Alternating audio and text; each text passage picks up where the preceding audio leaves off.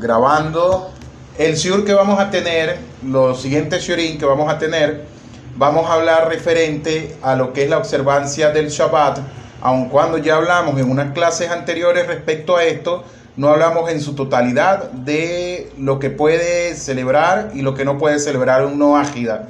Entonces, en este shiur vamos a hablar eh, de eso, si puede, si no puede, vamos a ver la base alágica que aparece en el Talmud, con quien Hashem Yitbará ha hecho un pacto. Entonces, la pregunta que surge, la pregunta que, que siempre me escriben personas que están estudiando conmigo, como personas que no están estudiando, siempre preguntan que si el no ágida puede observar el Shabbat, que si hay algún problema, etcétera, etcétera. Y la verdad es que eh, no es algo complicado, sino que cada uno de nosotros, como hemos estado estudiando, juega un rol totalmente distinto de lo que es la, la creación, de lo que es el propósito para esa persona en su vida. Entonces, eh, por desgracia, en este tema, la verdad, eh, por desgracia, digamos, digamos por, porque no hay una buena orientación de que tenga el no ágida de si puede hacerlo o no puede hacerlo. Hay mucha confusión en torno a este asunto. Hay muchísima confusión. ¿Por qué hay confusión? Simplemente porque vuelvo a repetir, algunas personas no ágidas que se toman, eh, eh, digamos, la batuta de ellos querer enseñar las siete leyes universales, que no tiene nada de malo que que él las enseñe, pero es preferible que primero estudie las siete leyes de Noah, bien sea con un moré, bien sea con un rabino, una persona que sea judía y lo puede orientar en este sentido. Muchos noágidas se meten por internet, no consultan con rabinos, agarran materiales de aquí, materiales de esta página, material de otra página y agarran materiales que son netamente judíos y empiezan a celebrar Shabbat a la manera judía y eso es un azur, es una prohibición para ellos, es una prohibición para los noágidas. Algunos han alentado a los noágidas para mantener una forma de observancia del Shabbat equiparando erróneamente al Noágida con el Gertoshab. Gertoshab. Así como entienden erróneamente la relación del Gertoshab con el Shabbat. Tenemos que entender dos cosas fundamentales. Número uno, ¿qué es el Noágida? Ya lo hemos estudiado. ¿Y qué es el Gertoshab? Gertoshab traduce una persona que se convirtió al judaísmo. Ger es converso, eh, converso y Toshab es eso, un, un, que reside en medio de Kelal Israel. Ahora, esta confusión es muy comprensible teniendo en cuenta que la cuestión involucra mecánica avanzada de, la ley de la Torá y una matriz seductor de la fuente a menudo contradictoria. ¿Qué quiere decirnos todo esto? Por ejemplo, está escrito en el Talmud Maseje Sanedrín 58b, habla el Yesod, nos habla del Yesod, del fundamento de la prohibición para el Noágida de observar el Shabbat a la manera judía. Entiéndase bien esto, a la manera judía. Entonces, cuando decimos a la manera judía, el Noágida puede observar Shabbat, él puede reconocer el día de Shabbat como el día en el cual el creador del universo en él descansó. Más adelante vamos a ver cómo él puede observar el Shabbat. Ahora, el fundamento de la, del Talmud aparece en el Maseje Sanedrin 58b. Dijo Resh Lakish, un no judío que se abstiene de trabajo durante un día entero es responsable de la muerte como está escrito en Bereshit 8:22. Día y noche ellos no cesarán. Vuelvo a repetir. Dijo Resh Lakish, uno de los rabinos que está mencionado en el Talmud, refiriéndose a si un no puede guardar Shabbat, él dijo lo siguiente: un no judío que se abstiene de trabajo durante un día entero es responsable de algo. ¿Es responsable de qué? Es responsable de la muerte, como está escrito en Bereshit 8:22, en Génesis 8:22. Día y noche ellos no cesarán. A esto otros rabinos discutiendo con él hacen la siguiente pregunta. El maestro dijo, su advertencia es suficiente para justificar su muerte. Dijo Rabina, esto es así incluso si un no judío se abstuvo de trabajo el lunes. Si esto es así, entonces esta prohibición se contará entre las leyes de Noah. Y la respuesta es, las leyes de Noah se enumeran como prohibiciones, no se enumeran de acuerdo con sus aspectos positivos. Es decir, existe una sola ley de las leyes de Noah y es que es positiva, llamémosla de esta manera, y es la que dice establecer corte de justicia. ¿Qué es lo que nos está diciendo los rabinos aquí? ¿Qué nos quieren enseñar ellos? Nos quieren enseñar lo siguiente. Dijo Resh Lakish, un no judío que se abstiene de trabajo durante un día entero es responsable de la muerte, como está escrito en el Sefer Bereshit, día y noche, ellos no cesarán. Génesis 8:22. Ahora, la explicación de esto que da nuestro Jajamín, que da Reshlaquiel lo siguiente. Este pasú, a primera vista, parece referirse a los avances de las estaciones. Sin embargo, Reshlakish explica que la palabra ellos, día y noche, ellos no cesarán. Reshlakish va a explicarnos ahora que la palabra ellos se refiere al hombre. Por lo tanto, este pasú está prohibiendo a Noah y sus descendientes que se desconecten de la mano de obra del mundo por un día entero. Entonces, esto se trata de un mandamiento positivo que impide la observancia del Shabbat. Hay ambigüedad aquí. Sin embargo, en cuanto a si se trata de una prohibición general de la paralización de las obras o una prohibición específica, de hacerlo por motivos religiosos, lo vamos a discutir más adelante. Entonces, el maestro dijo, el rabino dijo, su advertencia es suficiente para justificar su muerte. ¿Qué está diciendo el rabino? Reshlaki está diciendo, uno ágida que se abstiene de trabajar en Shabbat, él es culpable de la pena capital, de la muerte. Es culpable de eso. ¿Y dónde le está basándose Lakish? Se está basando en el Sefer Bereshit 8:22. Entonces, la explicación, esta es la regla general para que una advertencia se evidencie en la Torah en relación a la transgresión de un mandamiento no ágida. Es decir, que si un no ágida deja de cumplir una de las Sheba Mitzvot, una de las siete leyes, que a él se le colocó, por ejemplo, no hay una misbah para el noágida que diga que él tiene que utilizar tefilín. No hay una misbah para el noágida que diga que él tiene que hacer ciertas cosas como lo hace un judío. ¿Por qué? Porque es pasible de la pena de muerte, es pasible de la pena capital. Y esa pena, como hoy en día no hay Sanedrín, como no tenemos Sanedrín, esa pena hoy en día la impone el cielo, directamente viene del cielo la pena para esa persona. ¿Qué tipo de pena será? No, no vamos a discutir en este, en este tema. Entonces, ciertas prohibiciones, sin embargo, se derivan de forma oblicua y no están sujetos a la pena de muerte. El Rambán entiende, Rabbi Moshe Ben Maimón, Maimónides entiende el castigo por mantener el Shabbat como celestial y no impuesta por los tribunales humanos. ¿Qué quiere decir esto? Ahí viene entonces a decirnos el Rambam, ciertamente hay una prohibición que está basado en la Torah para el noágida de no observar el Shabbat a la manera judía, de no hacer nada de eso y la pena de muerte, la pena que viene, el castigo que viene para él, no viene por los tribunales humanos, no viene por medio del Sanedrín, sino que viene impuesto por Shammai, viene impuesto por el cielo. Dijo Rabina, no es que sea una mujer que es rabina, sino que es el nombre de, un rabino. Dijo rabina, esto es así incluso si un no judío se abstuvo de trabajar el lunes. ¿Qué quiere hacer referencia a esto?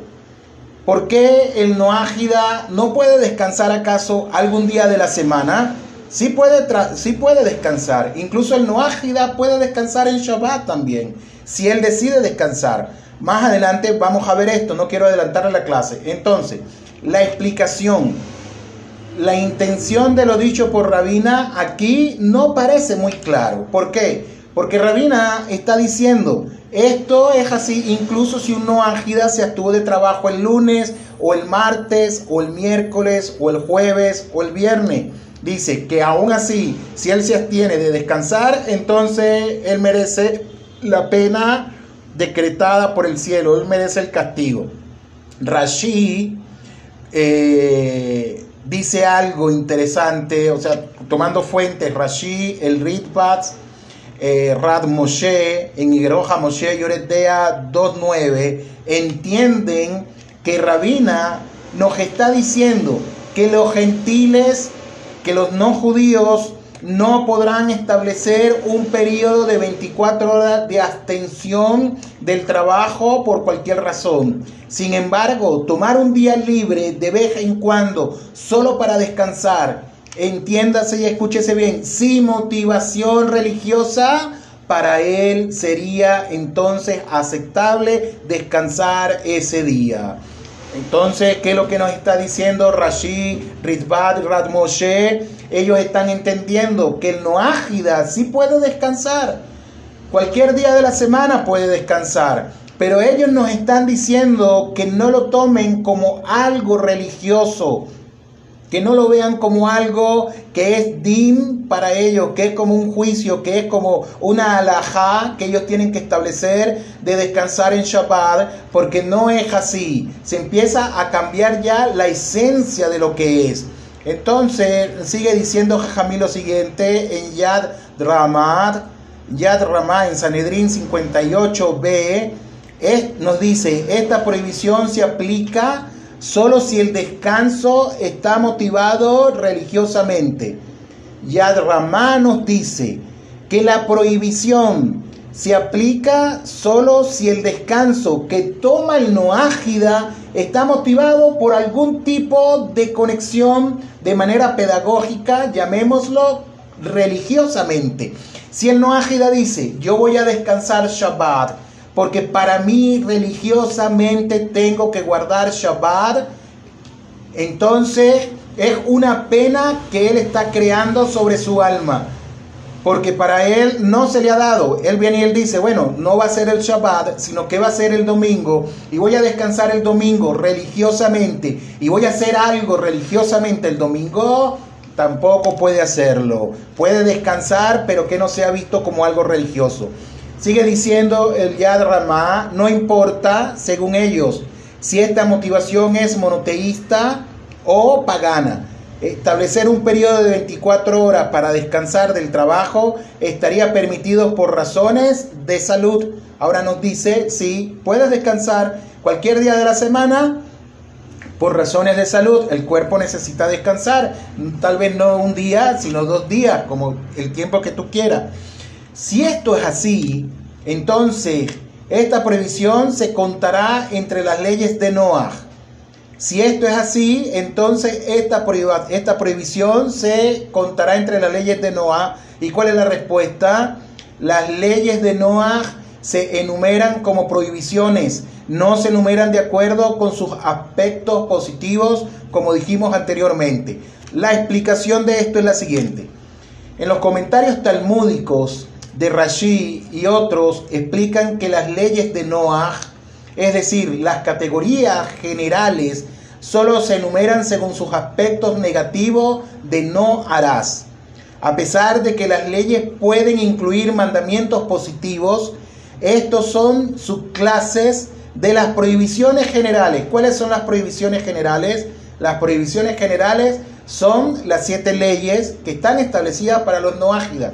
Pero estas siete leyes hemos venido estudiando durante todo este tiempo que se subdividen Por ejemplo, cuando hablamos de no asesinarás, no está escrito no matarás, sino no asesinarás. No necesariamente la persona tiene que ir premeditadamente y asesinar a una persona. No es solamente eso. ¿Por qué? Porque si la persona está hablando mal de su compañero, si la persona está hablando mal de alguien, así sea razonable, así sea que esté diciendo la verdad, pero está hablando mal, está cometiendo el acto de asesinato. ¿Por qué? Porque enseña en Jajamín lo siguiente, el Jafez Hain nos enseña que cuando la persona habla la Shon son tres los que mueren. Quien está hablando la Shon de quién se está hablando la Shon y quien está escuchando la Shon Entonces son tres los afectados que tenemos en este grave pecado de la Shon Igual también vimos anteriormente con respecto a hacer de batalá, lo que es desperdiciar eh, la semilla reproductora del hombre, vimos que es considerado también asesinato. Entonces, Rabotai, Sigue diciendo Jajamín que las leyes pueden incluir mandamientos positivos y estos son sus clases de las prohibiciones generales. Y ya dimos el ejemplo, como se ha mencionado anteriormente. Entonces, parece ser positivo, sin embargo, en principalmente, eh, perdón, es principalmente negativo que ya se establece tribunales para hacer cumplir las demás prohibiciones negativas. Está escrito en el Talmud Maseje Yevamot 48b con respecto al Shabbat. Y, se, y nuevamente nos cita Llevamot 48b, nos cita Sanedrín 58b, que hay una aparente contradicción con una varaíta aquí.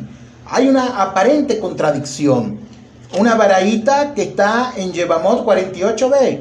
El Talmud está discutiendo las leyes de un sirviente, de un Eber. En hebreo, sirviente se dice Eber Vuelvo a repetir, Sanedrín 58b, aparentemente eh, hay contradicción con una varaíta que se consigue en Yevamot 48b que está en el Talmud y el Talmud está discutiendo las leyes de un sirviente, de un Eber, comprado antes de Shabbat y la prohibición de realizar su trabajo en nombre de su amo.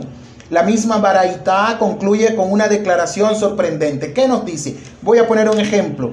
El ejemplo, podríamos decir que eh, yo contrato a un no judío para que este no judío haga trabajos por mí en Shabbat.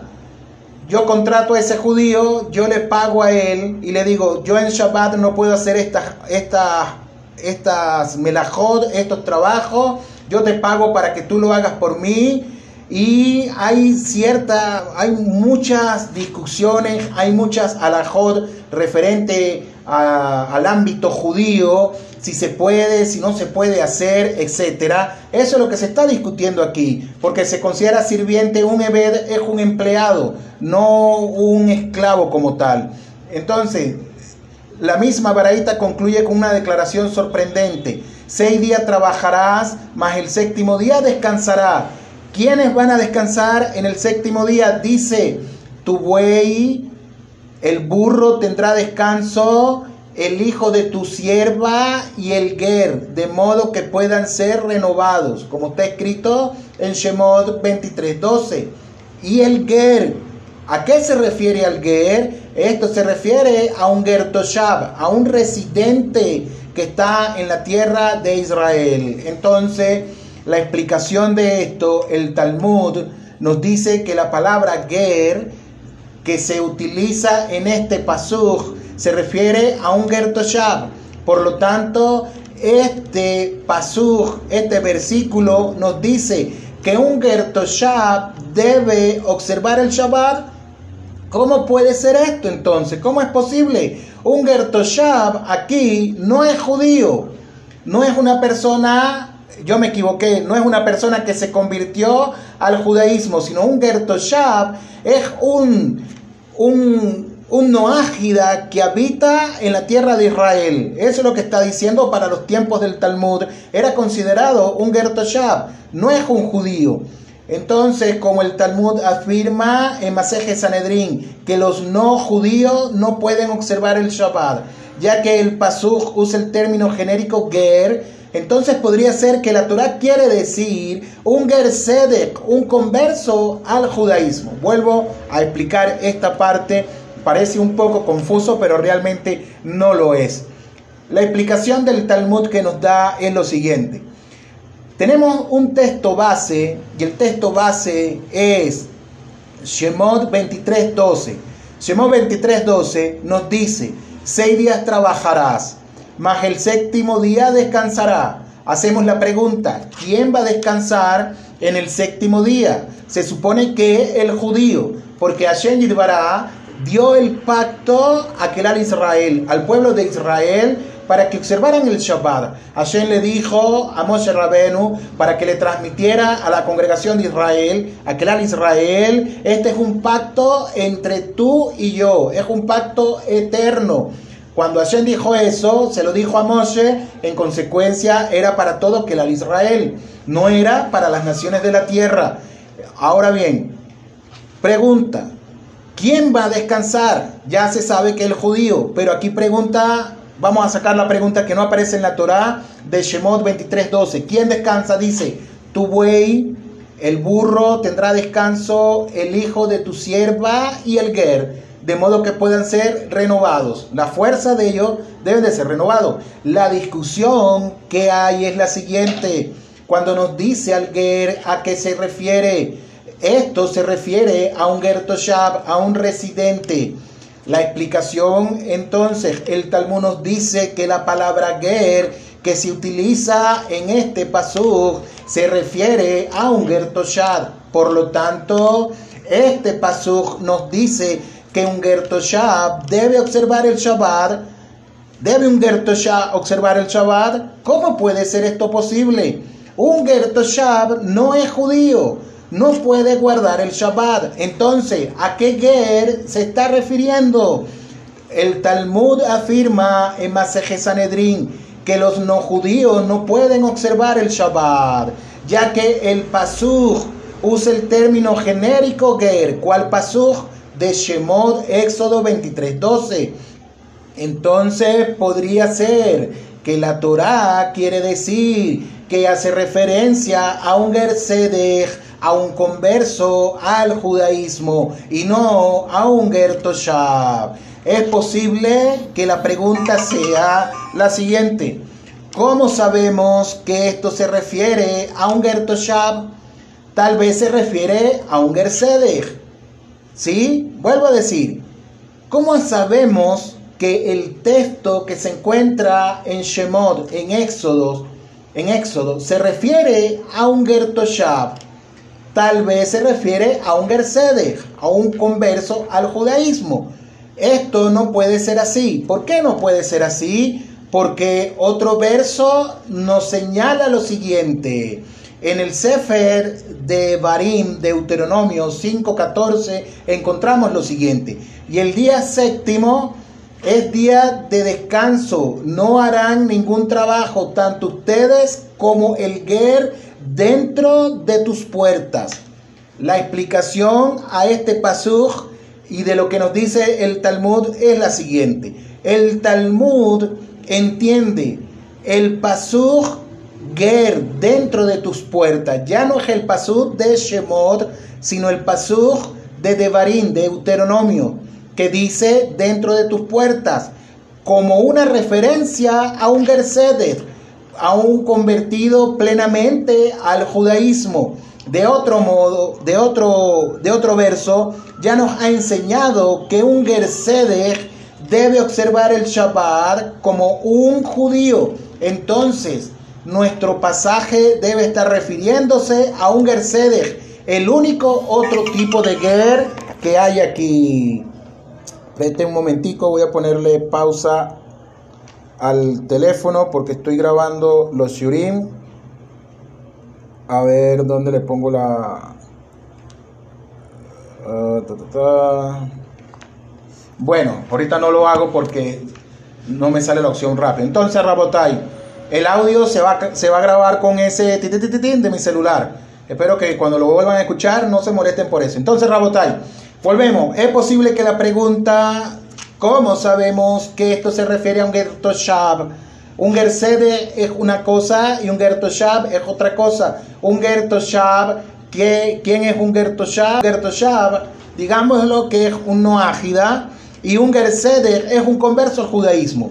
Entonces viene y nos dice, el Talmud entiende el Pasuk Ger dentro de tus puertas a una referencia a un Gersedech, a un convertido completamente al judaísmo.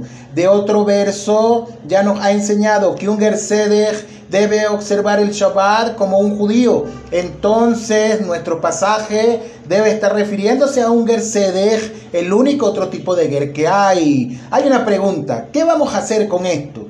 ¿Qué vamos a hacer con el Gersede, el Gertoshar, etcétera? Hay un número de explicaciones.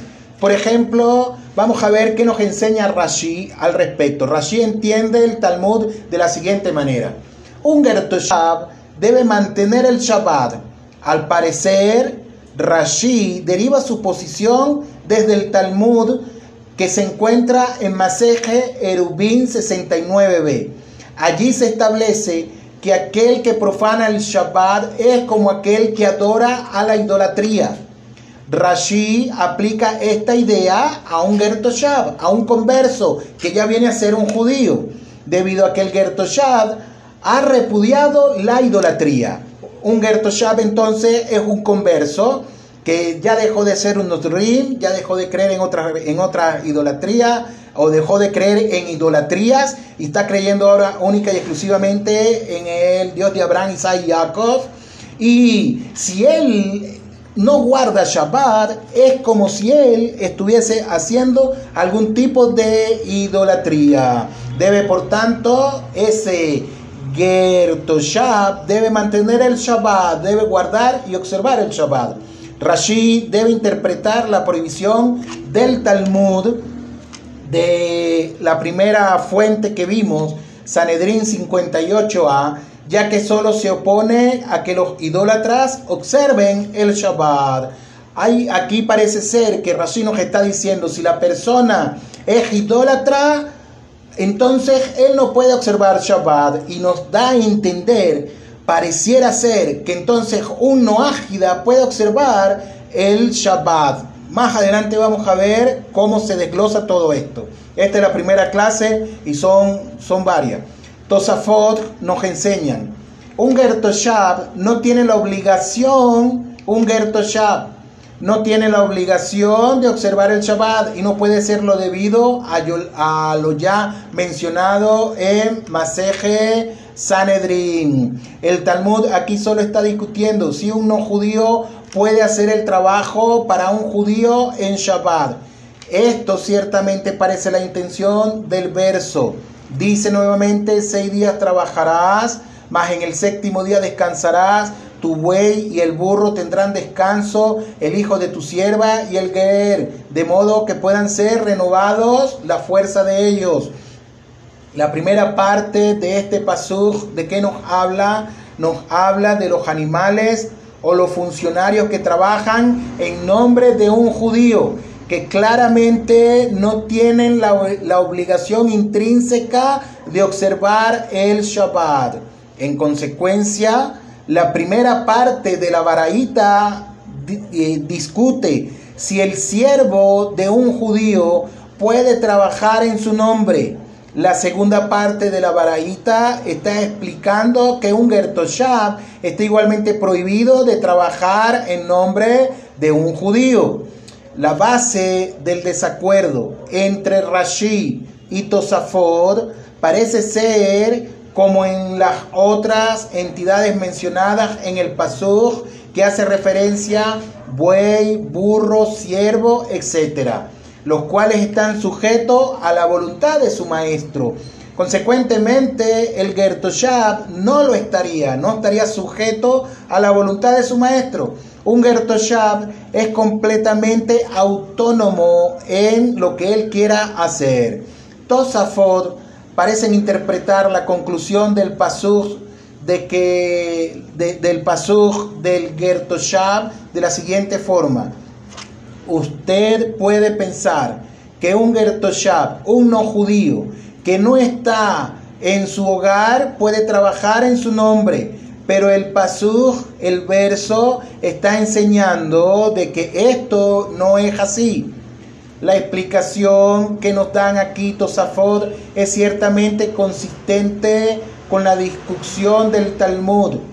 La opinión de Rashi, sin embargo, es muy difícil de entender aquí. ¿Por qué? ¿Por qué es difícil de entender? En primer lugar, Erubín 69b solo está describiendo la profanación del Shabbat por parte de un judío, no la de un Gertoshab. Para aplicarlo a un Gertoshab, tenemos que tener alguna otra razón preexistente para equiparar la profanación judía del Shabbat a la de un Gertoshab. Por otra parte, la comparación se realiza a los efectos exclusivos de explicar cuando un judío profana verdaderamente el Shabbat o en combinación con otros asuntos de la halajá judía que son muy extensas referente a eh, no guardar el Shabbat. En otras palabras, se refiere solo aquí cuando un judío es tratado como un idólatra en ciertas áreas de la ley de la Torá. Todo este problema se ve agravado por la falta de claridad en cuanto a cómo Rashi define aquí al Gertoshab. Si el Gertoshab dejó de ser idólatra o no dejó de ser idólatra, etc. Por causa de las dificultades en la explicación de Rashi, Maimónides, el Shulchan Aruch y todos los codificadores de la ley decidieron la alajá como Tosafot. Por lo tanto, incluso un Gertoshab es incluido en la prohibición de los gentiles de observar el Shabbat. Es decir, el Gertoshab no puede guardar Shabbat. El Noágida no puede guardar Shabbat, no puede hacerlo. Está faltando a las leyes que están establecidas para él. Más adelante, como les estoy diciendo, como les dije anteriormente, vamos a ver cómo el Noágida puede ajustarse eh, ante todo esto, sin que él falte a los principios establecidos para él. No se vayan a poner tristes, no se vayan a... Entonces no puedo guardar Shabbat, no puedo hacer esto. Vamos a estudiar para tratar de quitar toda esa contaminación que tenemos o que hay en las cabezas de las personas que está muy confundido referente a la observancia del Shabbat.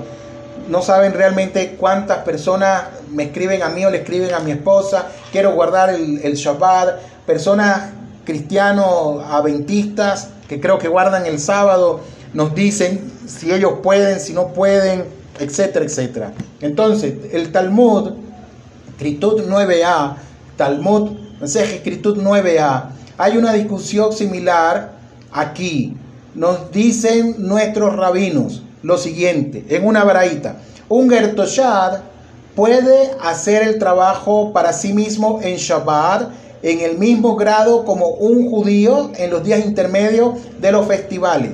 ¿Qué habla aquí de los días intermedios de los festivales? Se habla de Yom Tov.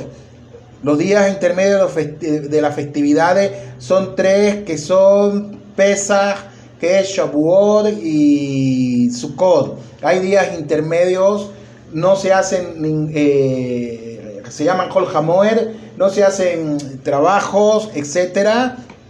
Entonces, ¿cómo aplica aquí el caso para el judío? Hay una serie de alajot que se establecen al respecto.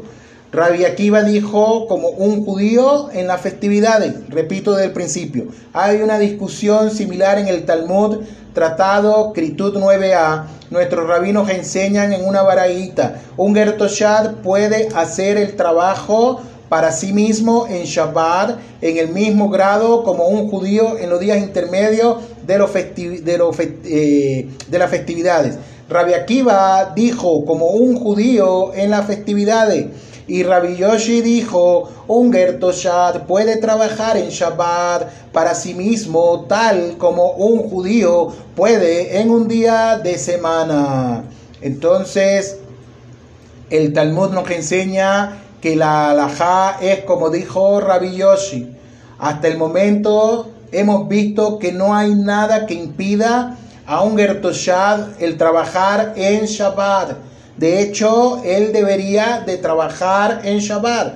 Pero si él decide descansar en Shabbat, que no lo haga por una, por una eh, motivación religiosa, debido a que un Gertoshab es un noágida. Podemos inferir que no hay nada que prohíba a un noágida el hacer trabajos en Shabbat. De hecho, si el Gertoshab, si el noágida, él se abstiene de hacer una de las melajot, 39 melajot prohibida para el judío, y él dice, yo quiero guardar esas melajot que son prohibidas para los judíos, como si yo fuese judío, él está cometiendo una transgresión, no es lo que le corresponde a él en ese momento. Al mismo tiempo hay un mandamiento positivo que pide a los habitantes del mundo a participar constantemente en el mundo. Este requisito se opone a la observancia del Shabbat. ¿Por qué? Porque está pidiendo que participe constantemente en el mundo. ¿Cómo es así? Que tiene que hacer alguna función. Entonces dice Midrash Rabbah lo siguiente. Midrash Rabbah sobre Devarim 1.18 explica una idea detrás de esta prohibición que es para el Noágida, que es para el Gertoshab, de que no puede, eh, de que si él dice yo no quiero guardar Shabbat, para él está prohibido, él tiene que guardarlo. El Midrash dice lo siguiente, Rabbi Yoshi Ben Hanina dijo, un gentil que observa el Shabbat antes de ser circuncidado es susceptible de la pena de muerte. ¿Por qué? Debido a que no era tan ordenado. Pero ¿cuál es su razón para decir que un no judío que observa el Shabbat es susceptible de la pena de muerte? Dijo Rabbi Hiyá ben Abba en nombre de Rabbi Yohanan. Si un rey y la reina están sentados en una conversación y alguien viene y interpone entre ellos, ¿no es el responsable de la muerte? A manera de pregunta, también lo es el Shabbat entre Israel y el Santo, bendito sea, como está escrito. Tú hablarás a los hijos de Israel diciendo, hay que mantener mi Shabbat porque es un signo entre mí y los hijos de Israel, como está escrito en Shemot 31, 13. Entonces, Rabotai, es como si alguien que no es familia del rey y la reina, va y se mete en una conversación el rey y la reina, ¿qué le puede hacer el rey? El rey seguramente le dice a los guardias, pónganlo preso, córtenle la cabeza porque se metió en asuntos que no tenía que meterse. Quiso opinar en algo entre la reina y yo. Igualmente es el Shabbat y Kelal Israel. El Shabbat y Hashem Yitbará es un pacto que hizo a Kadosh Barujú con quién? Con Israel. No lo hizo ni con los romanos, ni con los egipcios, ni con otras naciones de la tierra. Lo hizo con Kelal Israel. Y si la persona se convierte al judaísmo, ciertamente tiene que guardar Shabbat a la manera judía. ¿Por qué? Porque ya él es un judío.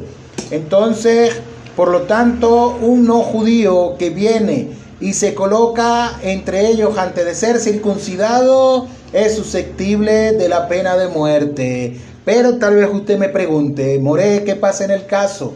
Si la persona se circuncidó y quiere guardar Shabbat, no puede guardar Shabbat tampoco.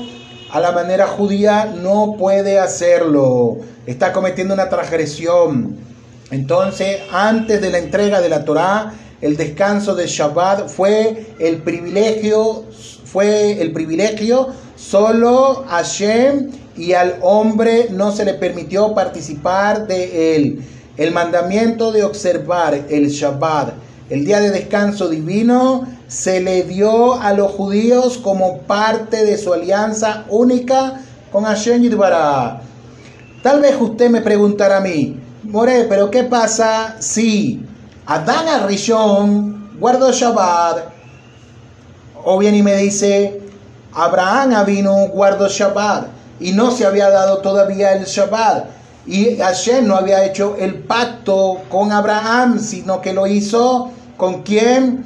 lo hizo con Jacob y la Torah se le dio a Moshe Rabeno. Más adelante en los Shurim vamos a ver que hace referencia a todo eso. Ciertamente, Abraham, Isaac y Jacob, ellos guardaron toda la Torah por Nebúa, guardaron la Torah por revelación divina. Ellos lo guardaron por revelación divina. Pero lo que quiero enseñarle es, una cosa fue el pacto que hizo Akadosh Baruchu con Abraham Avinu y otra cosa fue el pacto que Hashem hizo con Noah. Fueron dos pactos totalmente distintos y ese es el fundamento por lo cual Abraham Avinu, digámoslo así de esta manera, él guardó el Shabbat por Nebúa, por eh, inspiración que había sobre él en ese momento entonces, Rabotai, en las próximas lecciones, vamos a ver nuestra relación, o se va a ver la relación posible entre Noágidas y el Shabbat. Entonces, la Torah prohíbe a los no la Torah prohíbe a los noágidas observar el Shabbat. No es los rabinos quien lo prohíbe. Ningún rabino le puede decir a usted si puedes, no puedes. Todo queda también de parte de usted. Uno aconseja, no lo hagas. Pero ya queda el libre albedrío de la persona. Entonces, ¿quién, quién realmente está ordenando la prohibición de no observar Shabbat para los noágidas? La misma Torah es quien lo está ordenando ya que le exige estar involucrado constantemente en la creación del mundo a los no judíos.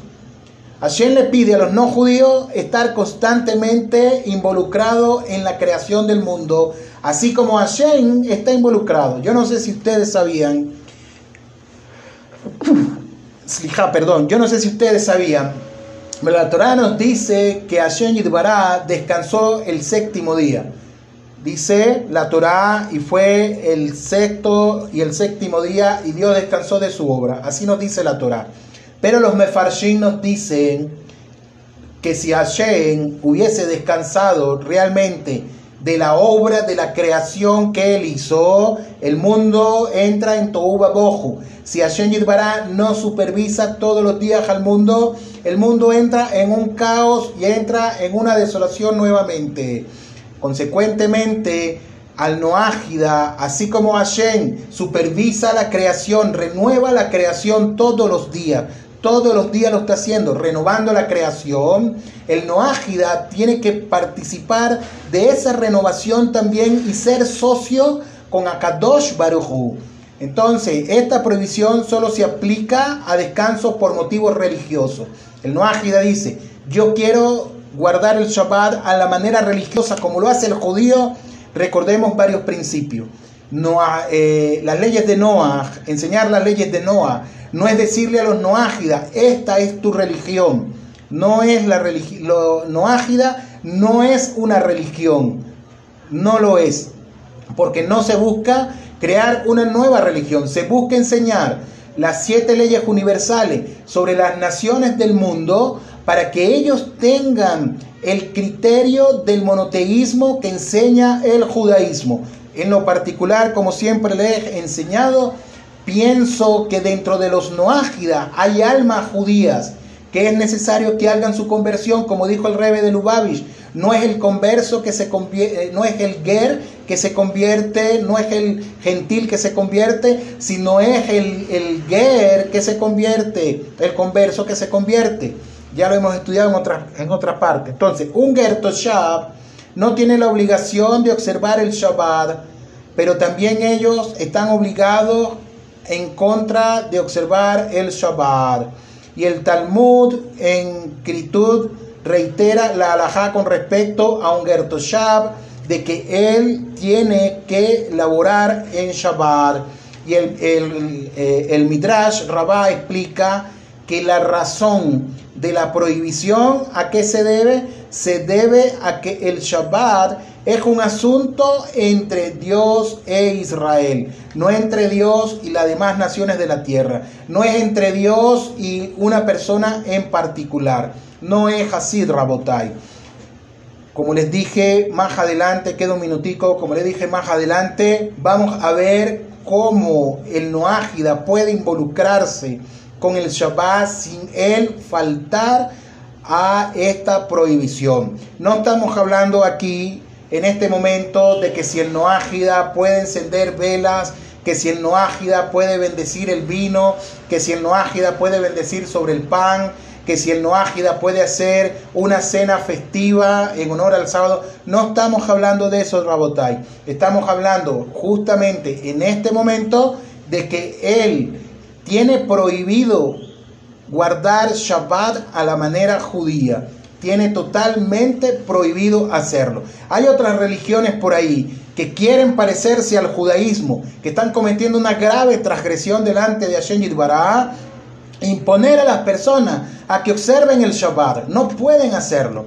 Incluso una persona que está en su proceso de conversión y tiene como tutor a un rabino, ese rabino le va a aconsejar que una de las melajot de Shabbat, de los trabajos de Shabbat, él tiene que realizar. Tiene que hacerlo. ¿Por qué? Todavía no es judío y a pesar de que está en su proceso de, judaísmo, ya tiene equipar, lo dejan utilizar tefilín, sin decir la braja como es, utiliza sixi, va a la sinagoga, ya hace una vida comunitaria dentro de la sinagoga, aun cuando todavía no es judío, él tiene que transgredir de una u otra manera el Shabbat, porque si no está cometiendo una transgresión en ese momento. Pasamos ahora con preguntas y respuestas, querido Rabotai. ¿Tienen preguntas? Por favor. Todavía se está viendo el video, ¿verdad? Yo lo estoy viendo aquí en la otra computadora. El video se ve. Sí, se ve muy bien. Oh, Hashem. A ver, preguntas. ¿Tienen alguna preguntita? Yo, Moreno.